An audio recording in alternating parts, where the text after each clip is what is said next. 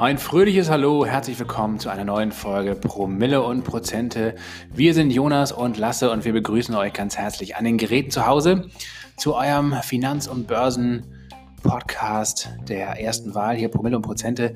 Wir erklären euch die Welt der Finanzen, die Welt der Börsen äh, hier mit einem kleinen humorvollen Twist. Schwank. Schwank, genau, ohne Fachchinesisch, sondern leicht und verständlich und natürlich auch ein bisschen Witz zwischendrin. In Zeiten wie diesen ist es natürlich besonders wichtig, immer up-to-date zu sein, was in der Wirtschaft gerade passiert, denn es ist eine ganze Menge, was passiert, nicht nur an den Börsen, sondern auch ganz generell. Deswegen starten wir auch gleich wie immer mit einem kleinen Update, was in der letzten Woche so passiert ist. Und danach widmen wir uns unserem Hauptthema, Dem denn- Schieferöl. dem Schieferöl oder generell dem Crash am Ölmarkt, ähm, der zumindest indirekt etwas mit der Corona-Krise zu tun hat, Jonas. Ja, genau. Wir gehen kurz darauf ein, was Fracking überhaupt ist und was die USA, Russland, Saudi-Arabien, die OPEC derzeit da bewegt und so treiben. Genau, wir erklären euch vor allen Dingen auch, ähm, weil viele denken jetzt vielleicht, naja, Öl ist mir eigentlich alles egal, außer ich habe eine Ölheizung im Keller oder fahre jeden Tag mit dem Auto durch die Gegend. Aber der Ölpreis ist natürlich nach wie vor sehr, sehr wichtig für die Weltwirtschaft und vor allen Dingen äh, gibt es äh, in der amerikanischen Schieferölindustrie, die wir euch mal so ein bisschen erklären werden, sehr, sehr viele Verknüpfungen zu Wall Street, also zu den Finanzplätzen ähm, dieser Welt. Und die könnten äh, uns allen jetzt ein Stück weit zum Verhängnis werden, wenn der Ölpreis weiterhin so niedrig ist, wie er es aktuell ist. Also diese kleinen äh, Geheimnisse, äh, die werden wir uns jetzt vornehmen. Äh, wenn ihr Fragen habt, könnt ihr euch äh, gerne an uns wenden unter fanpost.promilleprozente.de. Das ist die Mail. Ähm, Instagram Promilleprozente sind wir auch erreichbar und auf der Homepage www.promilleprozente.de. Dort könnt ihr uns, wenn ihr möchtet, auch äh, finanziell unterstützen. Ihr könnt entweder ein kleines monatliches Abo abschließen und kriegt dann auch noch ein paar tolle Vorteile, äh, zum Beispiel ein Börsen-Newsletter oder eine Watchlist, die wir immer ähm, up-to-date halten, wo wir zumindest die Titel reinhauen, die wir so spannend finden gerade. Auch wenn es jetzt keine direkten Empfehlungen äh, sind, ne? das wollen wir auch nochmal betonen an der Stelle. Ähm, aber ähm, es gibt natürlich auch die Möglichkeit, einfach Einmalzahlung zum Beispiel oder einen kleinen Dauerauftrag auf unser Konto einzustellen oder per PayPal äh, was zu schicken. Auch kleinste Beträge sind uns schon hoch willkommen, denn das Ganze müssen wir halt irgendwie auch ja, finanzieren. Die Kosten müssen gedeckt sein. So ist das an der Börse oder generell in der Wirtschaft. Wenn man auf Dauer miese macht, dann muss Insolvenz angemeldet werden und das wollen wir natürlich nicht. Diesen Podcast wollen wir natürlich möglichst lange noch für euch aufrechterhalten und weiterführen. Jetzt erstmal viel Spaß beim Zuhören und Jonas, jetzt geht's Feuer frei.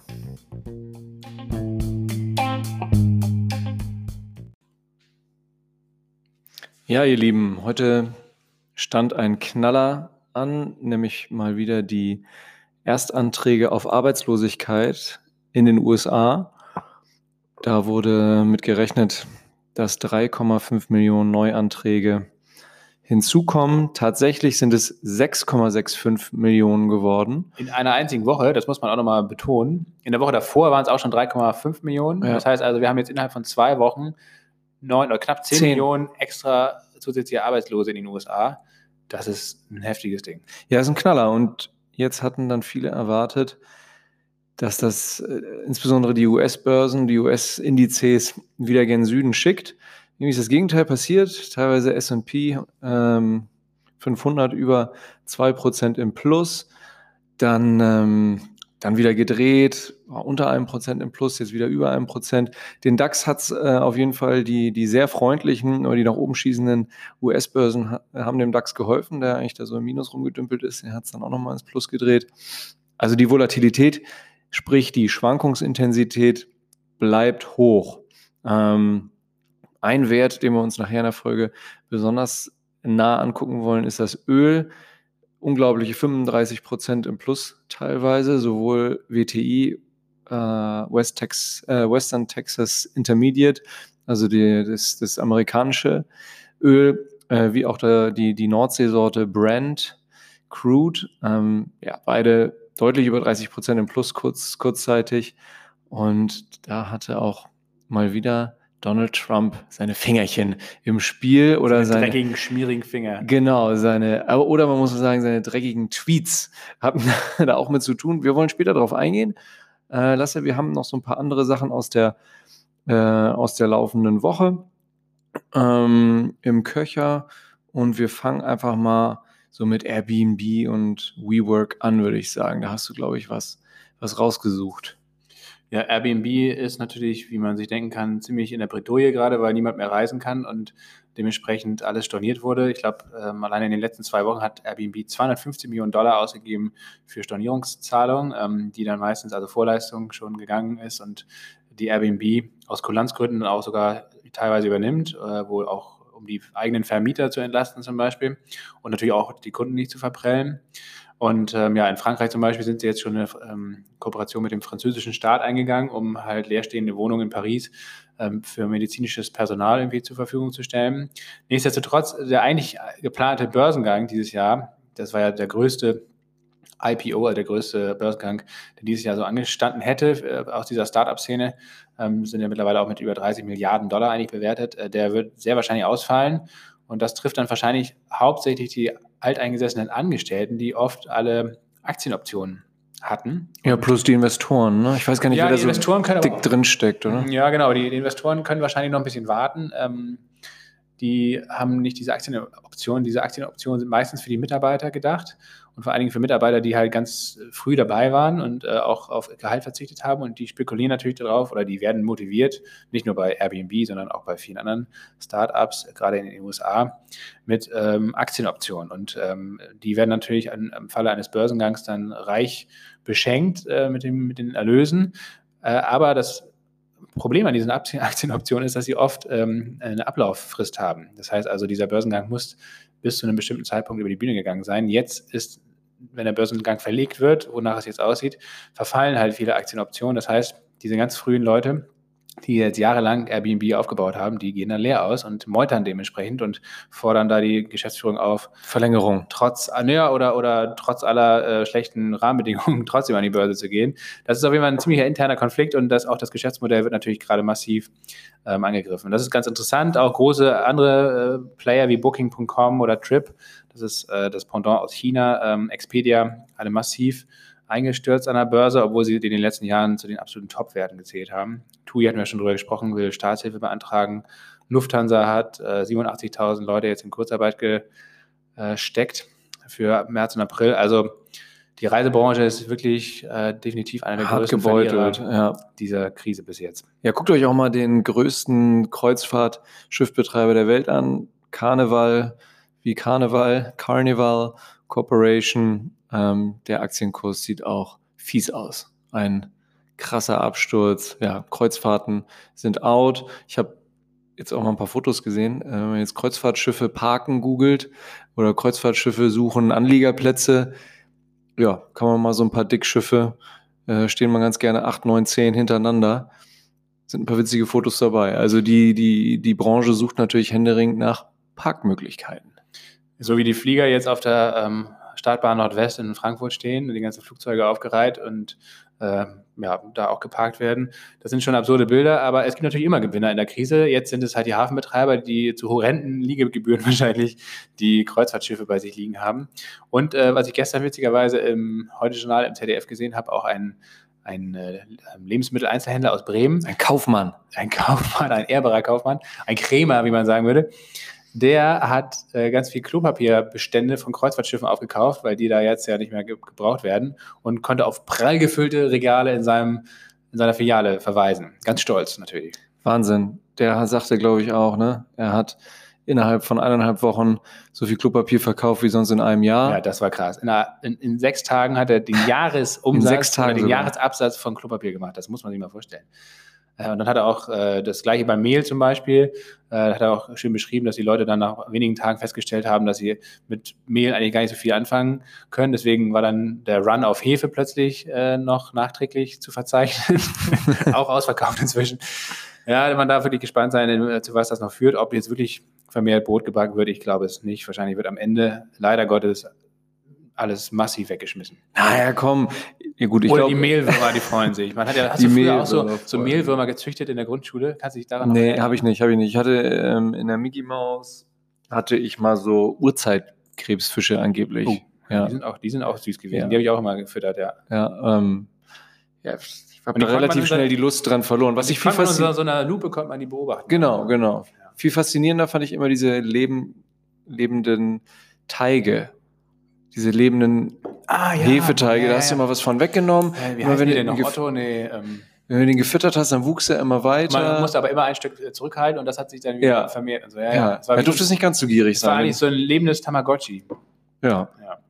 Äh, für die Leute, die ein bisschen älteren Semesters sind. Naja, äh, was ist denn noch passiert? Also was natürlich eine Riesendiskussion war, Adidas und auch viele andere große Einzelhändler, die Filialen haben zumindest, die haben jetzt aufgrund einer äh, neuen Gesetzgebung, wo Mieter letztendlich äh, ein halbes Jahr ihre Miete stunden können, also aufschieben können, ähm, die da auch von Gebrauch machen wollen und jetzt äh, also ja, Mietzahlung für ihre Filialen nicht mehr leisten möchten. Äh, das hat aber auf jeden Fall dazu geführt, dass Adidas mittlerweile zurückgerudert ist, äh, weil das äh, ungefähr so die PR-Desaster gab wie bei Siemens mit der Adani Mine, in der Kohlemine in Australien, wo sie für ja, kleines Geld, 18 Millionen äh, Euro, also so gut wie gar nichts, nämlich so ein paar Signalanlagen da an die Bahnstrecke setzen wollten für Adani, um die Kohle abzutransportieren.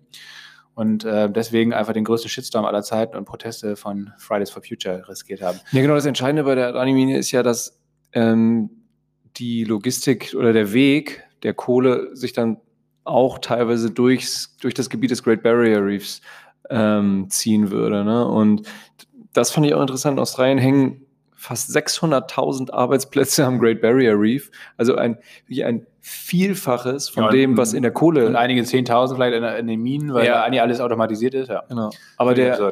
aber der äh, Scott Morrison, da der, der aktuelle ähm, Vorturner in Australien, der ist ja dafür bekannt, äh, von der Kohleindustrie ähm, gepampert zu werden. Er ist ein krasser Kohlefan, ähm, er will das durchbringen. Das Absurde ist, ich finde ja auch gut, dass du gesagt hast, 18 Millionen für die Gleisanlage. Gerade nochmal geguckt, ähm, dass Siemens 2018, 2019 einen Jahresumsatz von 87 Milliarden Euro gemacht hat. Also, wenn man, wenn man ja. das Verhältnis mal hat, ja. genau. Wenn man sich jetzt die schlechte PR da mal in den letzten Monaten anschaut, äh, ein unglaubliches ja. Desaster. Adidas genau das gleiche. Ich weiß nicht, was sie am Ende jetzt an Miete gespart hätten. Mittlerweile wollen ja. sie es ja doch bezahlen. Also ich habe gleich meine Predator-Schuhe zurückgeschickt in, innerhalb meines, äh, meines, meines Widerrufsrechts. Ich habe äh, und noch einen kleinen Zettel reingelegt. Genau. Ich zahle auch meine Miete. ich zahle ich zahl auch meine Miete, ihr Penner. ähm, und kaufe jetzt gar keine Fußballschuhe. So, der Konsum bleibt jetzt erstmal. Der, Brauch, braucht man auch gar nicht mehr, weil Europameisterschaft ist verlegt, Olympiade ja. ist verlegt, also Adidas auch ein großer Verlierer. Meine Siemens-Waschmaschine ähm, habe ich auch storniert. Ja, Haya, Haya, äh, chinesisches Pendant, fantastisches ja. Unternehmen und Qualitätsware. Steht Klasse. bei mir auch in der Küche. ähm, dann äh, ein weiterer großer Verlierer dieser Woche oder dieser Wochen ist generell das Bargeld, Jonas, ist mir aufgefallen. Äh, ich bin ja sowieso großer, großer Fan von äh, Mobile Payment, also nicht nur mit EC-Karte oder Kreditkarte zahlen, sondern vor allen Dingen mit dem Handy mittlerweile, mit Google Pay, Apple Pay, wie auch immer. PayPal, ganz großer äh, Dienst bei mir auf dem Handy ähm, um sich im Freundeskreis Geld hin und her zu schicken. Äh, und man sieht jetzt ja, überall äh, wird man dazu aufgefordert, auch in Läden witzigerweise, wo äh, vor drei Monaten noch Cash-Only war, also noch nicht mal überhaupt ein EC-Kartenlesegerät vorhanden war, wird man plötzlich dazu aufgefordert, doch bitte mit Electronic, Ca Electronic Cash zu bezahlen. Aus hygienischen Gründen. Ne? Aus hygienischen Gründen. Das finde ich eine, eine, sehr interessante Entwicklung ähm, und da werden wir auch nochmal eine Folge zu machen, ähm, welche Aktien, welche Unternehmen davon profitieren. Also natürlich nicht nur die großen Visa, Mastercard, sondern auch so ein paar Hidden Champions, wobei Wirecard ist auch nicht mehr Hidden Champion. Auch nicht mehr Hidden. Aber trotzdem ein paar interessante äh, Unternehmen auch da am Start, äh, von denen man vielleicht nicht unbedingt glauben würde auf den ersten Blick, dass sie davon profitieren. Ähm, ja, und last but not least, äh, OneWeb. Viele, wenn es nicht kennen von euch, ist ein Unternehmen, was eigentlich vorhatte, für also hat auch mit drei Milliarden Dollar Bewertung, ähm, die eigentlich vorhatten, satellitenbasiertes Internet ähm, zu, rauszubringen. Das heißt also, die hatten jetzt auch schon damit angefangen, ähm, mit SpaceX von Elon Musk äh, über 3000 Satelliten ins All zu schießen, um quasi das Internet über Satelliten auch in entlegenste äh, Punkte der Erde zu bringen. Ein Riesenprojekt. SpaceX macht witzigerweise was ähnliches oder eine andere Firma von Elon Musk, deren Namen ich gerade vergessen habe. Ähm, aber der Punkt ist, die sind jetzt insolvenz durch die Corona-Krise, ähm, haben wahrscheinlich eine sehr dünne Finanzdecke gehabt und ähm, haben jetzt keine Nachfinanzierung bekommen. Und weswegen ich darauf zu sprechen komme, ist, weil Softbank, das ist ja einer, der größten Tech-Investoren weltweit, mit über einen 100 äh, Milliarden Dollar schweren Fund, wo auch ähm, allein Saudi-Arabien 50 Milliarden von ähm, finanziert hat, Softbank, also aus Japan, die sind jetzt massiv in Bredouille, weil nicht nur OneWeb ähm, gerade eins ihrer Hauptinvestments ähm, kurz vorm Abgrund steht, sondern auch Uber. Auch da ist Softbank groß investiert und WeWork, das kennt wahrscheinlich auch viele von euch, auch die werden jetzt äh, wahrscheinlich ja, endgültig den Bach runtergehen. Ah ja, das wird MBS nicht freuen, ne? Mohammed bin Salman, der Kronprinz Saudi-Arabiens, der hat ja jetzt auch noch andere Probleme, da kommen wir gleich drauf. Ja, genau. Also Mohammed bin Salman aus Saudi-Arabien hat auf jeden Fall mehrfach in die äh, Scheiße gegriffen. Witzigerweise auch da muss man jetzt noch mal eine ganz kurze Anekdote sprechen, bevor wir zum Ölreichtum Saudi-Arabiens kommen. Ähm, Saudi-Arabien ist ja, wie gesagt, großer Investor weltweit, äh, hat unter anderem auch viele, viele Tesla-Aktien gehabt die dummerweise im Oktober 2019 beim Kurs von 200 Euro, äh, 200 Dollar verkauft. Wie wir alle wissen, stand der Kurs im Februar dann bei 800 Dollar. Und da wird sich MBS selig gedacht haben, das Scheiße. hätte besser laufen können. Scheiße. also meine These, dass die Saudis absolut gar nichts auf die Reihe kriegen, weder Geschäfte am Aktienmarkt noch ähm, politische Morde, politische Morde mit Khashoggi noch ähm, möge in Frieden ruhen wirklich. Ja, noch also, irgendwelche militärischen. Aktionen wenn man sich das da im Jemen anguckt oder wie dilettantisch da die Raffinerien ge geschützt sind äh, und irgendwelche ähm, Kleinstrebellengruppen von Iran gefördert, ähm, da großflächige, großflächige Raketenangriffe starten können. Saudi-Arabien, das ist ein Land auf dem absteigenden Ast, Jonas. Und das ist ein schöner einziges Thema. Wir kommen nämlich zum Ölmarkt. Der ist natürlich insgesamt sehr interessant, aber vor allen Dingen auch in diesen Tagen.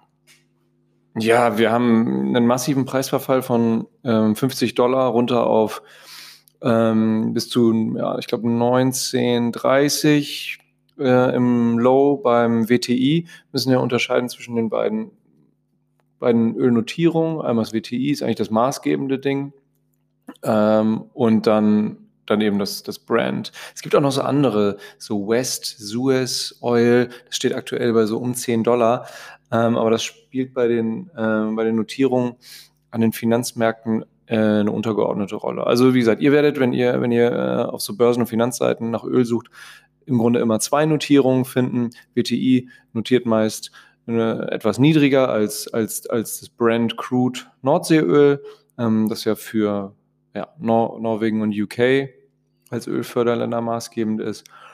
Ein bisschen ähm, auch noch Holland, aber nicht mehr viel. Genau, aber wir haben bei beiden Notierungen natürlich einen massiven Preisverfall von über 50 Prozent. Aber Und das tut richtig weh. Ja, das tut richtig weh. Aber vor allen Dingen wollen wir jetzt mal verstehen, warum denn der Ölpreis so massiv eingebrochen ist. Jonas. Ja, das fragt dich. ja, ich weiß es natürlich auch, aber du, du, kannst natürlich jetzt auch mal hier aus dem Nähkästchen plaudern. Ja, wir haben ähm, ganz grundsätzlich gesprochen ähm, massive Überkapazitäten. Also wir haben strukturelle Probleme, mal ganz abgesehen von, von Corona und irgendwelchen exogenen äh, Schocks, die, das, äh, die die Branche betreffen, aktuell betreffen, haben wir einfach Überkapazitäten. Also ähm, wir haben verschiedene Player, die wichtig wären zu nennen, nämlich einmal die OPEC, die ja, von Saudi-Arabien geführt wird. Dann haben wir Russland, die nicht zur OPEC gehören, also nicht zur Organisation Öl exportierender und Öl produzierender Länder. Ähm, die sind aber bei der OPEC Plus dabei. Immer wenn ihr lest oder hört, die OPEC Plus trifft sich, dann wisst ihr, ah, also Plus, ne? Das Plus, Zeichen, ja. ähm, da ist Russland dann mit dabei. Und seit einigen Jahren, dank Fracking äh, zu nennen, sind die USA, die mittlerweile seit, ich glaube, zwei Jahren sogar größter Ölproduzent der Welt sind mit ungefähr, mit gut 13 Millionen Barrel. Ein Barrel sind 159 Liter. Eigentlich einfach zu merken. 159 Liter. Ja, eine ganz komische Einheit auf jeden Fall. Ähm, ja, so eine Ami-Einheit, ja. ist immer komisch. Ja, Inch, genau. Feet, Miles, dann hier ähm, braucht Fahrenheit, checkt, checkt, auch kein Mensch, äh, wie viel, wie warm es jetzt eigentlich ist oder wie kalt. Ähm, aber wir haben, wie gesagt, diese, diese, diese Player und ähm, damit ihr mal kurz die Zahlen habt, also die USA gut 13 Millionen Barrel am Tag, äh, Saudi-Arabien, glaube ich, gut 12 Millionen Barrel am Tag und Russland ungefähr 11,3 Millionen Barrel am Tag. Das sind die, das sind die drei richtig großen Player. Ähm, natürlich gibt es daneben noch andere, wollen wir nachher auch noch mal kurz eingehen, wer da sonst noch so betroffen ist. Aber wir haben zwischen Russland und Saudi-Arabien, oder sagen wir zwischen Russland und der OPEC, wirklich eine Art von Preiskrieg gerade. Die können sich gar nicht einig werden über eine Begrenzung bzw. Deckelung der täglichen Fördermengen. Ähm, und dahinter ähm, steht auch noch teilweise ein geopolitisches Machtspiel, nämlich mit der Schieferölindustrie der USA, die im Gegensatz der, äh, zu, den, zu den vielen staatlichen Konzernen der anderen Länder ja privat organisiert ist. Und bevor wir darauf eingehen, wie die Fracking-Industrie, wie die Schieferölindustrie in den USA finanziert ist, nämlich über sogenannte Hochzinsanleihen, äh, bevor wir darauf eingehen, vielleicht noch mal kurz ein Wort dazu, was überhaupt Fracking ist und wieso das überhaupt jetzt hier in Europa vor ein paar Jahren, als, das, als der Begriff in die Massenmedien gekommen ist, weshalb das auch so in Verruf geraten ist, vor allem so bei den ökologisch freundlichen Leuten. ja, bei uns auch, muss man sagen. Ne? Also ich bin saufroh, dass, Fall, ja. dass in Deutschland kein Fracking im großen Stil stattfindet. Da können wir wirklich dankbar für sein. Absolut, wir können dankbar sein, ähm, obwohl wir natürlich indirekt äh, massiv davon profitieren, dass es in den USA in der äh, Skalierung stattfindet, weil wir natürlich von den günstigen Ölpreisen profitieren.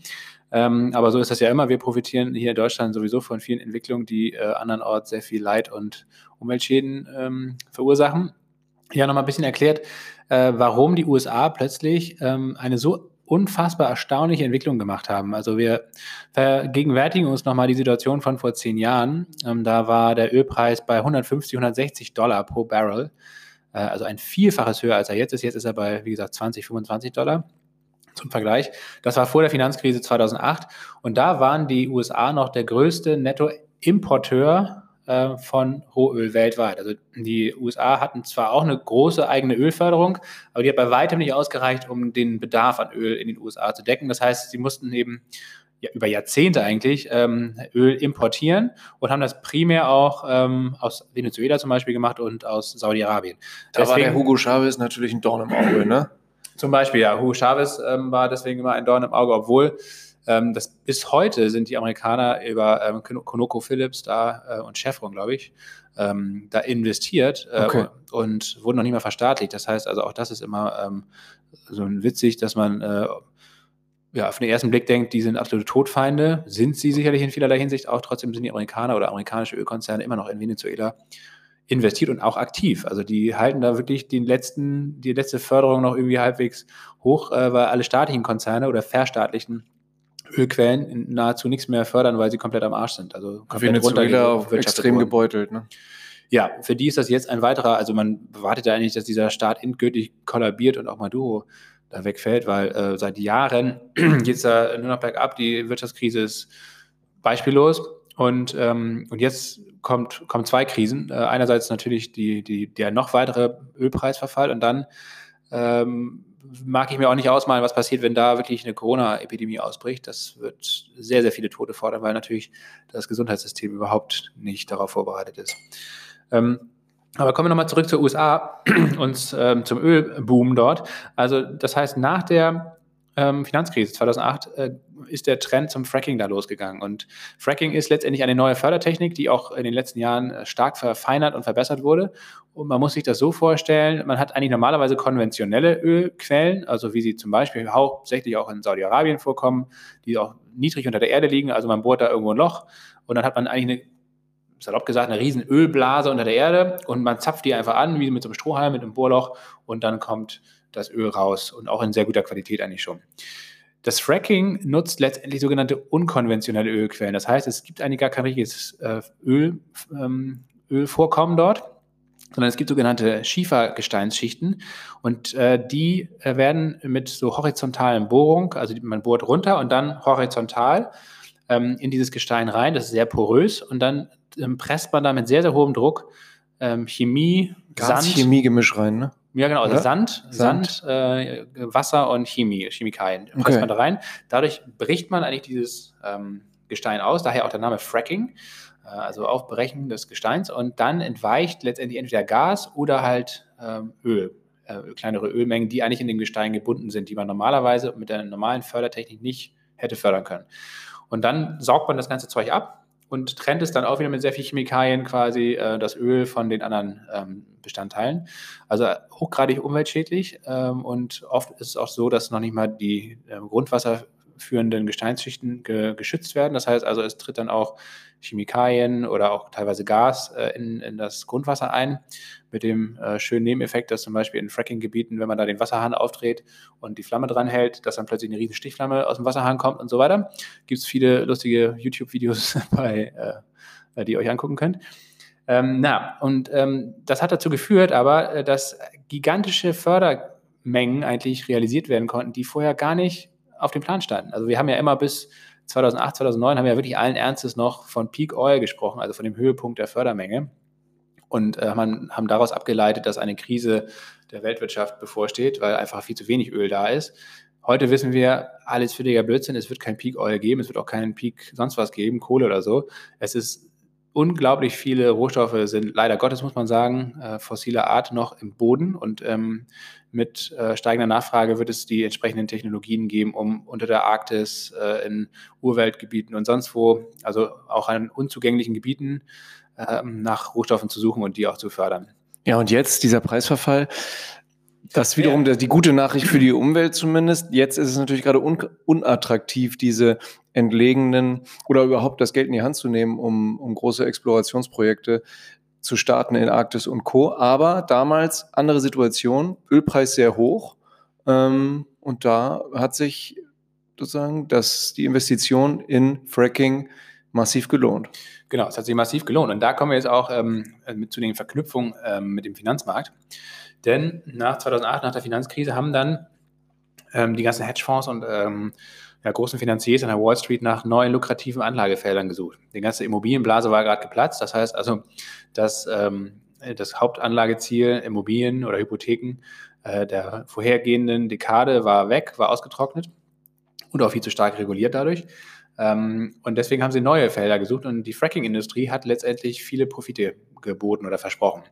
Also es ist massiv Risikokapital von der Wall Street, von Hedgefonds, von irgendwelchen Schattenbanken ähm, in dieses Fracking, in diese Fracking-Industrie äh, geflossen, ähm, mit dem Erfolg, dass es ein, mit einem unfassbaren Wachstum dort äh, ja, zur Fördermengenerhöhung gekommen ist, auch Arbeitsplatzboom, sondern gleich in Regionen, die völlig abgelegen waren. Also zum Beispiel North Dakota, da wohnen wie, weiß ich nicht, auf, ich habe die genauen Zahlen nicht, aber das ist unglaublich durch, dünn besiedelt, da wohnt niemand. Ähm, ähm, und jetzt, seit da gefrackt wird, äh, sind da ganze neue Städte entstanden mit Zehntausenden von Einwohnern innerhalb von wenigen Jahren. Alles durch den Fracking-Boom. Das wären jetzt alles Geisterstädte. Das, ja, das, äh, Im, Im, wilden Norden der USA. Das ist echt so ein bisschen wie damals äh, ähm, Ende des 19. Jahrhunderts mit den Goldgräberstädten, ne, die jetzt auch komplett verfallen sind, irgendwo in den Rocky Mountains oder in, in Alaska, wo damals eben auch für kurze Zeit Zehntausende von Menschen äh, gewohnt haben, um halt Gold zum Beispiel abzubauen. Und dann äh, war diese Quelle irgendwann versiegt und ähm, jetzt sind da nur noch Ruinen. Also sowas wird da genau passieren, vielleicht sogar schneller, als man denkt. Denn jetzt ähm, sinkt der Ölpreis massiv durch das Überangebot und ähm, das Frackingöl braucht eigentlich ein, äh, einen Ölpreis von 50 Dollar pro Barrel, um halbwegs lukrativ gefördert werden zu können. Den gibt es jetzt nicht. Wir haben, wie gesagt, aktuell ein Preisniveau von 2025. Ja, und das Problem ist, dass eben viele Firmen hochverschuldet sind. Ihre Kredite, ihre Annuitäten nicht bedienen können, ihre genau. Zinszahlungen nicht bedienen können. Und das wiederum ist natürlich wieder ein Problem für die Investoren oder für Banken, die eben in diese ja, hochverzinsten Anleihen beziehungsweise Schuldverschreibungen investiert haben. Da stehen, ich hatte gelesen, da stehen jetzt aktuell zugegebenermaßen eine, eine große Spanne, die ich jetzt nenne, zwischen 300 und 600 Milliarden Dollar im Feuer. Sowohl ja, 600 Milliarden ist natürlich noch schlechter als 300 Milliarden, aber 300 Milliarden ist, äh, ist, auch, schon, ist auch schon ein bisschen Holz. Genau, und dann, ähm, da muss man sich mal so vorstellen, genauso war es ja auch bei den Hypotheken, äh, bei der Hypotheken- oder Subprime-Krise 2008. Ähm, das heißt also, es beginnen jetzt durch diesen Preisverfall ähm, äh, Firmen insolvent zu gehen, äh, Kredite auszufallen und dadurch wird, äh, wenn es schlecht läuft, so eine Kettenreaktion in Gang gesetzt. Ja, das heißt also, dass ähm, äh, einige Firmen gehen pleite, dadurch äh, geraten Hedgefonds in Bedrängnis, also Investoren, die dahinter stehen. Ähm, die müssen wiederum sich woanders Geld holen, das bekommen sie dann vielleicht nicht mehr, dann kommen äh, Fonds oder Finanziers, Investoren in Bedrängnis. Äh, die reißen dann vielleicht auch reguläre Banken, zumindest teilweise mit. Ähm, also all das kann dann passieren, muss nicht passieren. Ähm, es ist sicherlich auch nicht ratsam, das jetzt mit 2008 äh, zu vergleichen, ähm, weil der Vergleich einfach hinkt. Aber ähm, das wollen wir euch mal so ein bisschen verdeutlichen, dass eben durch, durch so eine Entwicklung plötzlich auch Bereiche, äh, betroffen sein können, die äh, vordergründig eigentlich gar nicht im Fokus stehen. Also, ne, dass letztendlich, dass es so vernetzt ist, ähm, dass, wenn es hart auf hart kommt, sogar wir hier in Deutschland äh, am Ende davon in Mitleidenschaft gezogen werden, weil die Finanzmärkte so untereinander vernetzt sind. Genau, aber jetzt freuen sich auch die ein oder anderen, ja, ich will nicht sagen Stakeholder, aber äh, die ein oder andere Gruppierung oder das ein oder andere Land freut sich natürlich über die massiven Probleme der US-Schieferölindustrie. Einmal natürlich Umweltaktivisten und ähm, irgendwie freue ich mich auch so ein bisschen, muss ich sagen. Ich bin definitiv, ich bin kein Umweltaktivist, aber ich, ähm, ja, ja, ich finde Fracking richtig scheiße und ich hoffe, dass sie da ordentlich auf die Mütze bekommen. Ähm, ja, aber es freuen sich ich auch diese sicherlich auch Russland und Saudi-Arabien. Ah, ja. die Hedgefonds, ja, das kannst du auch nochmal. Genau, die Hedgefonds, die dahinter stehen, finde ich auch richtig scheiße. So, ähm, von daher kann man sich tatsächlich ein bisschen freuen. Ähm, genau, aber äh, man muss natürlich gewappnet sein, denn gerade für Russland und Saudi-Arabien ist die Freude wahrscheinlich verfrüht. Denn dieser Preisverfall, den sie ja selbst auch mit in die Wege geleitet haben durch die Überproduktion, ähm, der fällt ihnen höchstwahrscheinlich auch auf die Füße, denn äh, Saudi-Arabien braucht eigentlich 80 Dollar pro Barrel, ähm, um de, einen ausgeglichenen Haushalt vorweisen zu können. Um die goldenen Wasserhähne und so weiter ja, aufrechtzuerhalten, genau. um die ganze, Kühe in der Wüste zu füttern. Und das ganze prall, äh, genau, fettgefressene Beamtentum da. Also ich glaube, ja. un unglaublich. Ne? Ich glaube, zwei Drittel der Saudis äh, arbeitet für den Staat, für irgendwelche, keine Ahnung, irgendwelche öffentlichen Ämter oder äh, Unternehmen, die eigentlich nichts machen, außer den ganzen Tag äh, Däumchen drehen da in ihren klimatisierten Büros ähm, und mit ihren Bugattis da die Straße hoch und runter zu fahren in Riyadh. Und das natürlich zu horrenden Gehältern. Das äh, versteht sich von selbst. Ja, das ist natürlich umso bitterer, dass da jetzt der Ölpreis derart ähm, im Sinkflug ist. Uh, ja, und heute, aber wie gesagt, wir hatten ja eingangs gesagt, teilweise 35 Prozent im Plus. Ein Grund war waren Aussagen von Donald Trump, nämlich, äh, dass, er, dass er gesagt und getweetet hat, also gesagt hatte, just spoke to my friend MBS of Saudi Arabia, who spoke with President Putin, and I, also I im Sinne von Donald Trump, I expect and hope that they will be cutting back approximately 10 to 15 million barrels and maybe substantially more, which, if it happens, will be great and fantastic for the oil and gas industry of the US. Ähm, da, also damit hat er erstmal vorausgeschickt, 10 bis 15 Millionen Barrel. Ja, ähm, das ist ja, völlig absurd eigentlich, weil wir haben ja gehört, 11,3 Millionen macht Russland, 12, gut 12, äh, ja. die, die Saudi ist völlig utopisch, dass die jetzt um 50 Prozent pro Tag cutten. Aber er, er, ist ja auch nicht ganz doof, dass er nicht, er hat nicht gesagt hat, dass er es täglich macht, ne? Und ja, Saudi-Arabien und Putin haben übrigens auch äh, kurz danach sofort äh, de äh, dementiert und meinten, sie haben noch gar nicht miteinander besprochen. Aber morgen trifft sich die OPEC Plus. Ja, OPEC Plus, bisschen übereilig. Saudi-Arabien hat eine Dringlichkeitssitzung eingefordert. Also die werden, die werden sich innerhalb der nächsten Tage treffen. Ähm, und da äh, werden sich insbesondere auch Russland und Saudi-Arabien nochmal unterhalten, ob sie ihr Game of so und so fortführen lassen ja, Game of Chicken oder Chicken Game, äh, auf Deutsch heißt das Angsthase, genau, man kennt das, glaube ich, aus so Filmen wie, ähm, ja, jetzt weiß ich natürlich den Namen hier nicht, wo spielt Bruce Willis immer mit, oder nee, Vin Diesel, äh, Fast and the Furious, genau, ja. das hat mir gefehlt, ähm, äh, wo quasi also zwei Autos aufeinander zurasen und derjenige, der zuerst ausweicht, der ist der Angsthase, der hat verloren. Problem ist nur, äh, wenn beide halt standhaft bleiben, dann haben beide verloren. Weil dann crashen die Staatshaushalte. Genau, und das gleiche ist so ein bisschen jetzt bei Saudi-Arabien und äh, Russland auch der Fall. Wenn beide an ihrem Kurs festhalten, äh, kommen beide massiv äh, in Schwierigkeiten, was ihren Staatshaushalt anbelangt. Das heißt also, auch die können kein dauerhaften Interesse daran haben. Irgendwann müssen sie einknicken ähm, und ähm, die Fördermenge kappen oder zumindest äh, zurückfahren, drosseln. Ähm, die Frage ist eben nur, ob sie es lang genug durchhalten, dass äh, wirklich ein substanzieller Schaden für die Schieferölindustrie in den USA entsteht. Und das wage ich so ein bisschen zu bezweifeln, weil das Problem ist eigentlich, äh, dass diese Schieferölproduzenten könnten eigentlich sehr flexibel ihre Förderung einstellen oder pausieren und äh, entsprechend auf höhere Preise warten, zumindest die größeren, die halt eine, eine gute Finanzierung noch haben und können dann, wenn der Preis wieder ein bisschen gestiegen ist, einfach ähm, in, innerhalb von Tagen die Förderung wieder aufnehmen. Ähm, wie gesagt, ich glaube nicht, dass diese Rechnung aufgeht. Insgesamt ist es einfach ein ruinöser Preiswettbewerb schon seit Jahren auf dem Ölmarkt und ähm, der, der kennt eigentlich nur Verlierer. Ja, Na gut, bei den, bei den ölexportierenden Ländern kennt er nur Verlierer. Genau, Das- ja, ne, Deutsch. Deutschland, Also, genau. Ja, die, die, die Importeure von Öl, auch natürlich Deutschland Ja. und auch viele in, äh, Industrieunternehmen. Also wir können auch nochmal eine kleine Auflistung machen, welche Branchen normalerweise von günstigen Ölpreisen profitieren. Ähm, die freuen sich natürlich, ja, nach wie vor jetzt auch. Genau, wir haben, wir haben hier ein bisschen im Vorfeld der Folge was aufgeschrieben und können hier einmal den Chemiesektor nennen. Ähm, Im DAX wäre da jetzt zum Beispiel BASF ähm, oder auch Henkel ähm, als Hersteller von hochwertigen ähm, Klebstoffen, unter anderem für die aktuell darbende Automobilindustrie. Ähm, ja, Pestizide basieren auch oft auf Erdöl, aber ist jetzt hier gerade ausdrücklich keine Empfehlung für Bayer, inklusive Monsanto, aus verschiedenen Gründen. Ähm, Aber die würden normalerweise davon profitieren. genau, Kunststoffbranche, Covestro ist auch im DAX.